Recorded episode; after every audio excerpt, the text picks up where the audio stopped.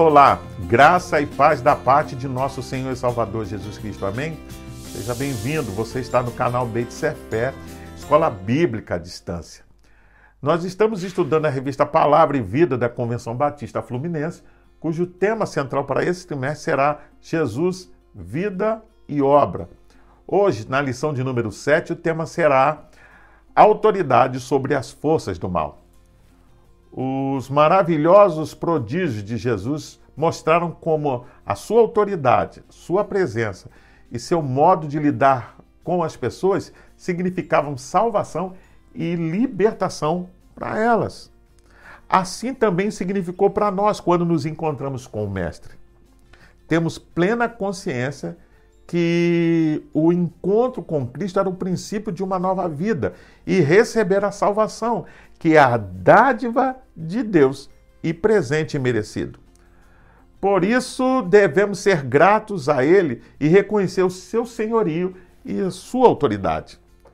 Jesus é quem tem toda a autoridade no céu e na terra. Você pode conferir isso lendo Mateus 28, verso 18. Tudo está no controle, no domínio de suas mãos e debaixo do seu poder, inclusive nossas vidas, o universo e as forças do mal. Você pode conferir isso em 1 Coríntios capítulo 15, verso 27 e Efésios 1, 20 ao 23.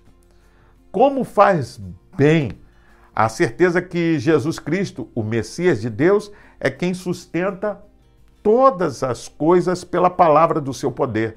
Hebreus capítulo 1, verso 3. Nesta lição, estudaremos os milagres que Cristo realizou em pessoas possessas de espíritos malignos.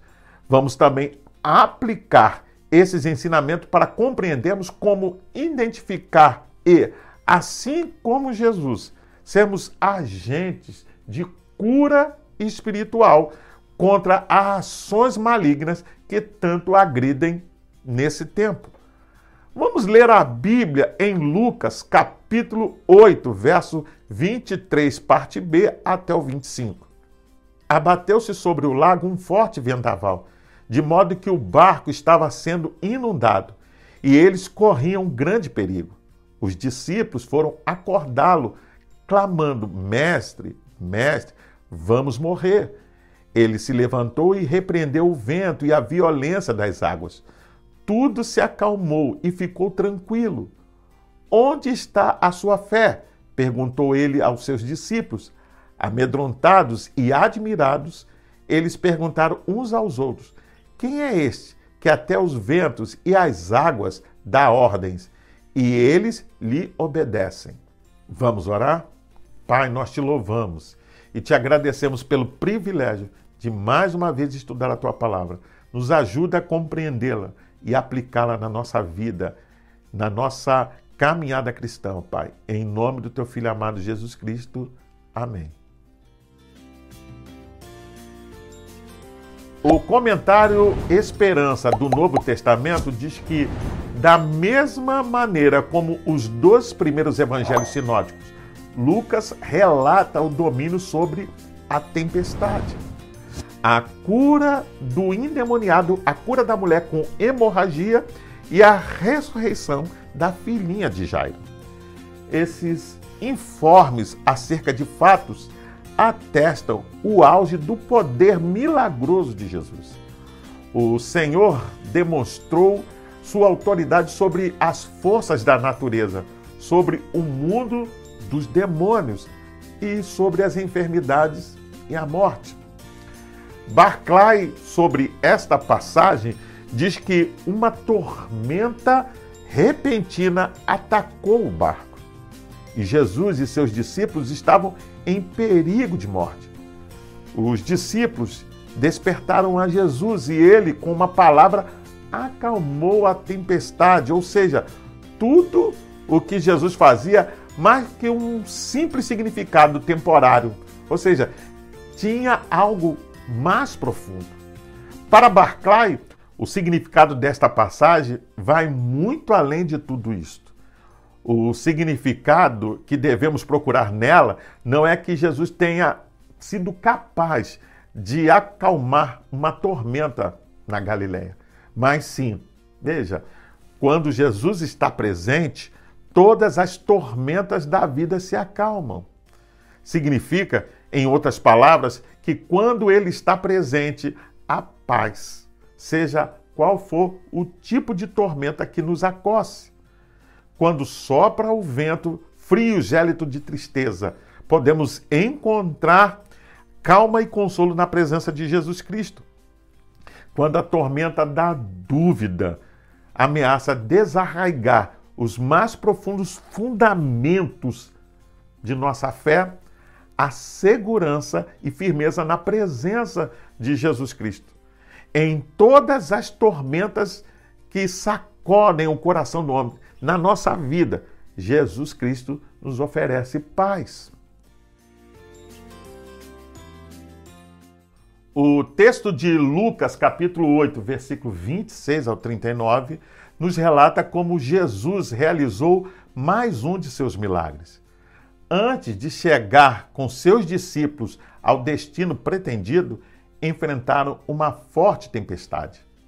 Neste momento, depois que os ventos foram acalmados, eles foram levados a seu porto desejado e navegaram para a terra dos Gardarenos.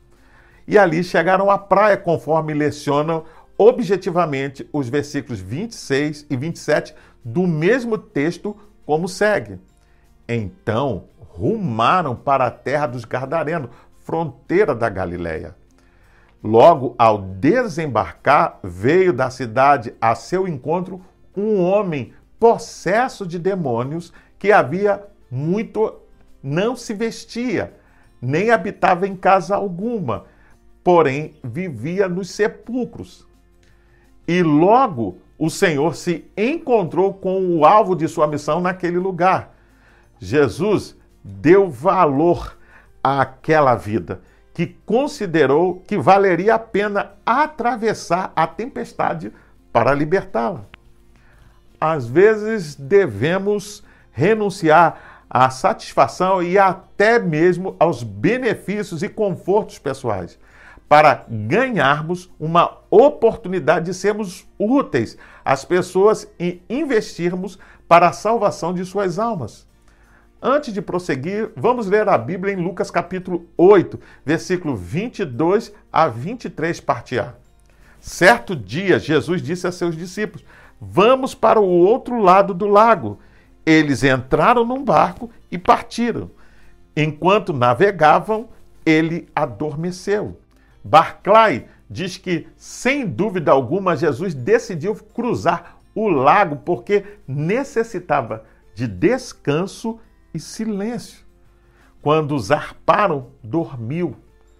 É bonito pensar em Cristo dormindo. Estava cansado, como também nos cansamos. Ele também podia chegar a um esgotamento tal que a necessidade de dormir se fizesse imperativa confiava em seus homens. Estes eram pescadores do lago e podia confiar em sua capacidade e experiência e descansar. Confiava em Deus, sabia que estava tão perto dele no mar como na terra. Para Russell Shedd, Jesus dormindo numa tempestade que amedrontou até pescadores, mostra seu cansaço, calma interior e certeza de que a morte só viria somente pela cruz. Jesus Cristo é o regente do tempo e da eternidade, Senhor sobre toda a criação, aquele que em tudo tem supremacia, que abriu mão da sua glória, esvaziou-se para descer a este mundo e se entregar naquela cruz para resgatar a humanidade perdida e decaída. Que maravilha! Exemplo de amor. Ele se importou com a, toda a humanidade, sendo para nós, os que creem, exemplo de conduta e de como também devemos nos importar com aqueles que estão presos pelo pecado e cegos de entendimento conforme você pode ver em 2 Coríntios, capítulo 4, verso 3 a 4. quando lemos sobre a pessoa de Jesus, vemos que ele se importou com o outro. Isso demonstra que, como servos de Cristo, devemos nos importar também com o próximo. Deus sempre olhou para o necessitado com carinho, e é com este mesmo olhar que devemos ver quem está ao nosso redor. Desprezar e escarnecer o necessitado é insultar diretamente a Deus. Você pode conferir isso em Provérbios capítulo 17, verso 5. A palavra nos ensina que devemos ser justos e não negar a justiça a quem precisa. Deuteronômio capítulo 27, verso 19. Dá uma conferida também. Como servos do Senhor, devemos agir como ele agiu, valorizando os que se encontram desvalorizados, pois na cruz de Cristo todos nós fomos levantados. Por isso, devemos prestigiar aqueles a quem Deus, na pessoa de Jesus, valorizou. A igreja, em seu início, fato que podemos conferir no livro de Atos dos Apóstolos, dava testemunho de que Jesus andou pela terra dos judeus fazendo o bem. Esse fazer o bem é depois explicado com a cura de doentes e a expulsão de demônios. Isso combina com os evangelhos narram sobre a maneira íntima de como o Messias se importou com os necessitados, com a sua compaixão para com os doentes e para com todos os que, no modo de pensar na época, estavam oprimidos. Jesus se empenhava, por assim dizer, ativamente por todos os necessitados. Diante dos frutos maus e dolorosos das trevas, ele colocava somente atos bons. As Escrituras Sagradas nos ensinam a olhar para Jesus para alcançarmos o ideal e os propósitos de Deus. Vamos avançar olhando para Cristo, o Mestre bendito, imitando e seguindo os seus passos. Aprendemos que Jesus, o Filho amado enviado de Deus, veio a este mundo para oportunizá-lo e fazer-lhe o bem. Agora, ele nos envia para fazermos a semelhança dos seus feitos. Antes de prosseguir, vamos ler a Bíblia em Atos dos Apóstolos, capítulo 10, versículo 36 ao 38. Vocês conhecem a mensagem enviada por Deus ao povo de Israel, que fala das boas novas de paz por meio de Jesus Cristo, Senhor de todos? Sabem o que aconteceu em toda a Judéia, começando na Galiléia, depois do batismo que João pregou? Como Deus ungiu a Jesus de Nazaré com Espírito Santo e poder, e como ele andou por toda parte fazendo bem e curando todos os oprimidos pelo diabo, porque Deus estava com ele. Deus não faz acepção de pessoas. Pedro, da mesma forma como fez Jesus em sua fala na casa de Cornélio, mostra aos seus ouvintes que Deus não tem nenhuma nação ou raça predileta nem tampouco favorece qualquer indivíduo por causa da sua nacionalidade, linhagem ou posição na vida. O evangelho se destina a todos. Pedro mostra que Deus removeu a barreira que separava o judeu e o gentio. Foi o próprio Deus que instruiu a Pedro a aceitar os gentios no seio da igreja cristã.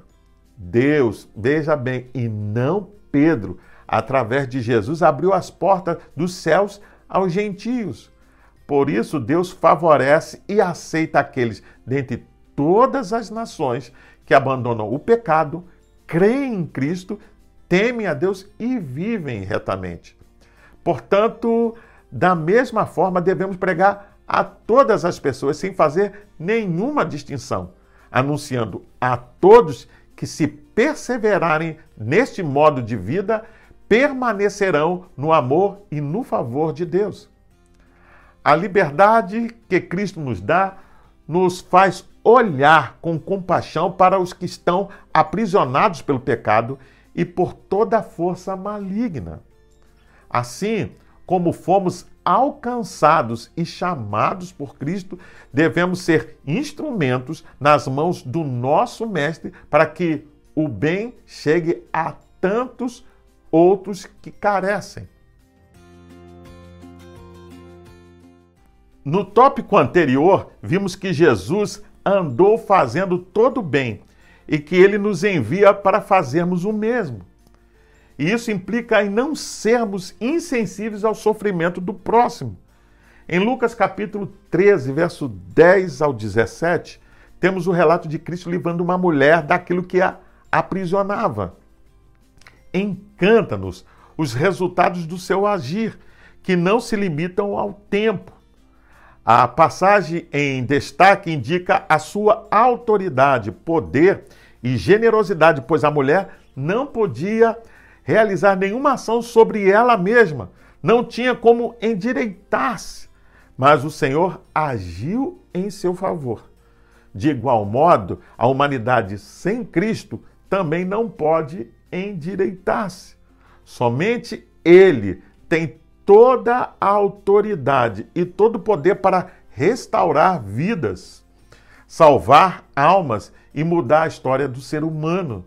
Jesus quis e realizou um milagre na vida dessa mulher, libertando-a do mal que a cometia. Assim como Cristo agiu na vida, naquela vida, ele também quer agir nesse tempo na vida de muitos outros através da sua igreja. Vamos ler a Bíblia em Marcos, capítulo 3, verso 1 ao 6. Noutra ocasião, ele entrou na sinagoga e estava ali um homem com uma das mãos atrofiada. Alguns deles estavam procurando um motivo para acusar Jesus. Por isso, o observavam atentamente para ver se ele iria curá-lo no sábado. Jesus disse ao homem da mão atrofiada: Levante-se e venha para o meio. Depois, Jesus lhe perguntou: o que é permitido fazer no sábado? O bem ou o mal? Salvar a vida ou matar? Mas eles permaneceram em silêncio. Irado, olhou para os que estavam à sua volta e, profundamente entristecido por causa dos seus corações endurecidos, disse ao homem: Estenda a mão. Ele a estendeu e ela foi restaurada. Então os fariseus saíram e começaram a conspirar com os herodianos contra Jesus sobre como poderiam matá-lo. O comentário bíblico Beckham diz que, na cegueira dos seus corações, os fariseus foram imediatamente se reunir com os herodianos para ver como o destruiriam. Que estranhos aliados a inimizade produz. Os fariseus odiavam os herodianos, considerando-os traidores da sua nação. Mas apesar disso, veja bem, em uma ocasião posterior, uniram forças para destruir o homem que os incomodava. Já o comentário da Bíblia Diário de Viver diz que Jesus realizou uma boa obra, mas os fariseus o acusaram de quebrantar a lei que proibia brindar atenção médica no dia do descanso salvos em casos de vida ou morte. Ironicamente, os fariseus que acusavam Jesus de quebrantar o dia de repouso ao curar alguém, veja, planejavam um assassinato. A ação de Jesus tira a insensibilidade. A dureza de coração nos faz perder muita coisa. Quando não se tem Jesus na vida, perde-se a sensibilidade no ser. E como é ruim alguém que não tem mais sensibilidade. As coisas boas, mínimas e necessárias que nos são dadas por misericórdia divina perdem valor e sentido. E deixamos de ser gratos a quem em tudo nos sustenta. Jesus ensina a nos importarmos com o sofrimento do outro. Não devemos ser indiferentes, porque o toque de Cristo transforma e ele nos transformou para sermos agentes de transformação. O toque de Jesus liberta e ele nos libertou para sermos mensageiros da liberdade. Somente Cristo pode e tem poder para libertar de todo e qualquer prisão. Sejamos verdadeiros representantes de Cristo. Torna para a tua casa e conta quão grandiosas coisas te fez Deus. E ele foi apregoando, veja bem, por toda a cidade, quão grandes coisas Jesus lhe tinha feito. Você pode conferir isso em Lucas capítulo 8, verso 39. O homem que Jesus havia libertado não anuncia uma mensagem teórica, mas o que Jesus realizara em sua própria vida. Fala da sua própria experiência. Ele era um retrato vivo, veja bem, do poder do Evangelho. Um verdadeiro testemunho da graça libertadora e salvadora. Assim deve ser a nossa vida, refletindo as virtudes de Cristo Jesus. Como ele pregou, devemos pregar. O nosso Mestre se importou com os perdidos. Também devemos nos importar com ele. Ele nos curou. Devemos ser, então, instrumentos viabilizadores da graça, que plenamente redime, liberta e restaura. Para finalizar, precisamos entender que os espíritos malignos tremem e temem com a presença de Jesus. Eles sabem quem ele é, sabem da autoridade, do poder que ele tem para derrubar as forças do mal. Uma vez que eles sabem quem é Jesus, precisam fugir da presença dele. A presença de Jesus provoca temor e tremor. Por isso, os espíritos do mal temem a presença do Senhor. Por outro lado, pode-se observar que a autoridade de Jesus está relacionada com seu estilo de vida, porque sua vida correspondia àquilo que ele falava.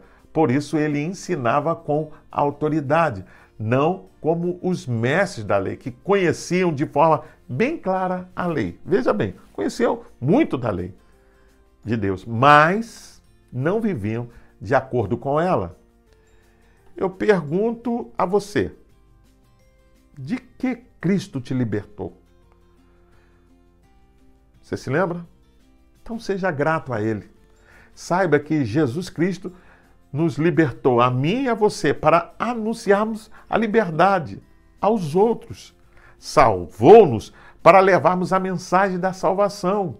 Por isso, estejamos disponíveis nas mãos do Senhor como agente de restauração espiritual, não sendo insensíveis, veja bem, mas valorizando as pessoas e fazendo bem a todos. Eu convido você a fazer a leitura diária que vai de segunda até domingo, onde você vai encontrar diversos textos que vão te ajudar a entender e a compreender melhor esta lição.